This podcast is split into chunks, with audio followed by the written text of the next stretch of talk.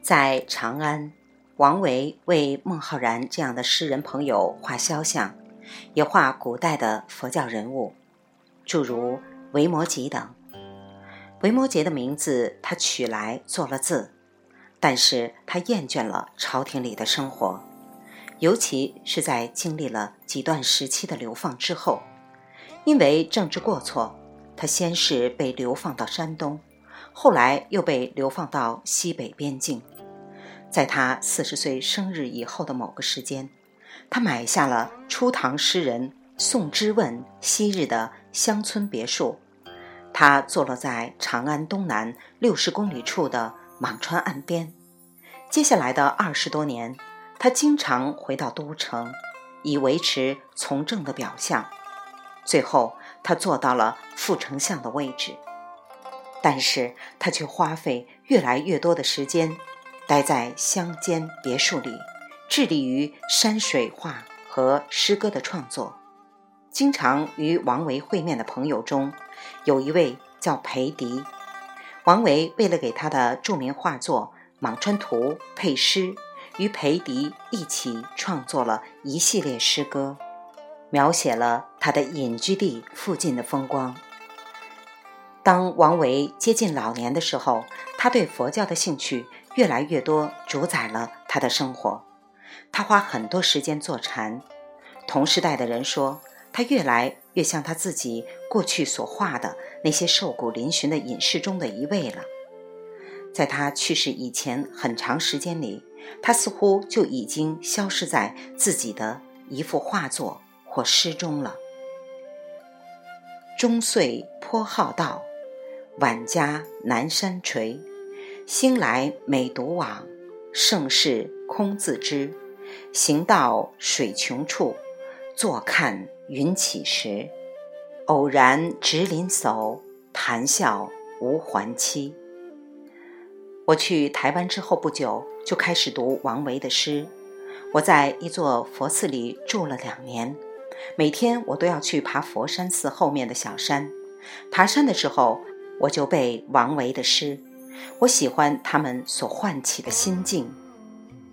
每记起一首之后，我就会坐下来，在一座坟墓上打坐。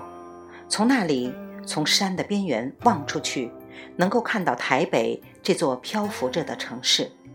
有一天，当我正想放平腿脚时，我发现一条有花纹的环蛇正盘在我的旁边。环蛇是世界上最致命的毒蛇的一种。我极其缓慢地站起来。从那以后，我待在那座佛寺余下的时间里，我再也没有背过任何王维的诗。不过，我对于这个人的兴趣却一直保持着。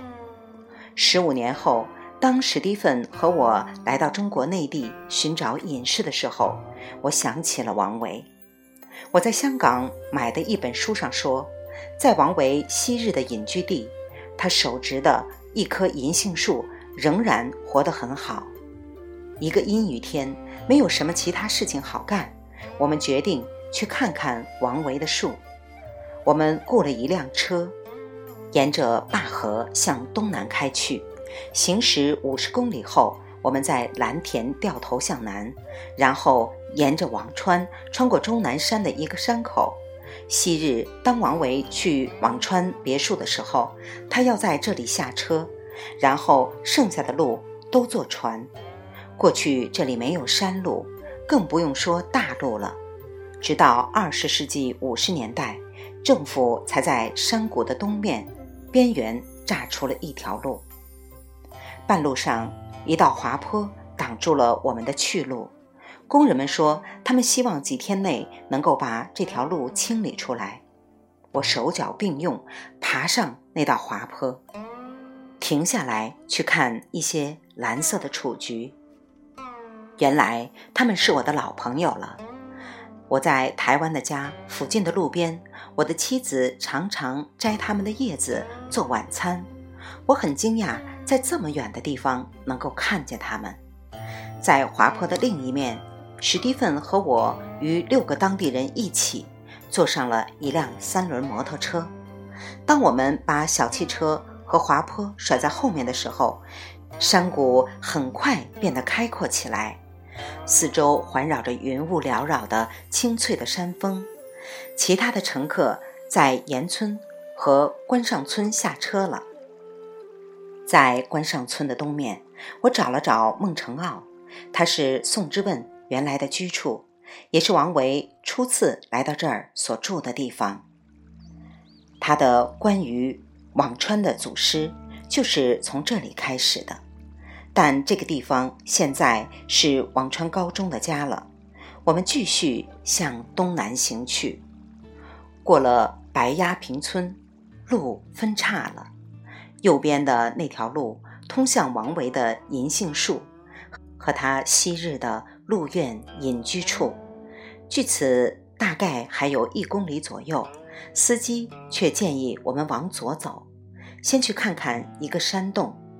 从那里，我们可以饱览这一带的风光。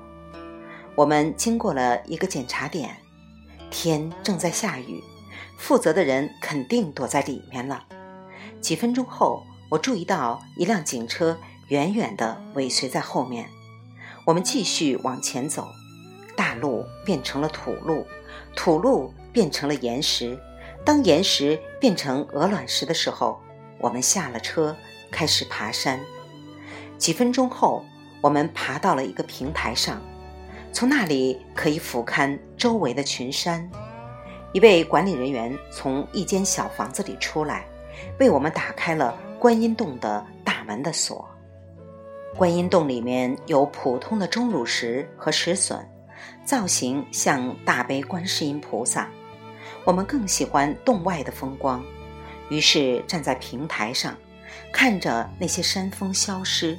然后又重新出现，就仿佛王维的画卷被展开在我们的面前，一会儿一景。当毛毛细雨开始变成大雨的时候，我们下山往回走，透过乌云的缝隙，我注意到几个警察站在我们的三轮车旁边。我让史蒂芬换了胶卷，把曝了光的胶卷塞进他的袜子里。当我们来到大路上的时候，警察通知我们，我们被捕了。他们一直把我们护送到那道滑坡处，在那里，我们被押上了另外一辆警车。他一路鸣着警笛，拉着我们回到了西安外事局所在地。在那里，我们被指控从事间谍活动。尽管我们没能去那么远，但是王维当年。和他的鹿苑隐居地手植的那棵银杏树，现在在一家工厂里。很显然，杜甫也有过相似的经历。何谓西庄王几世？柴门空闲锁松君。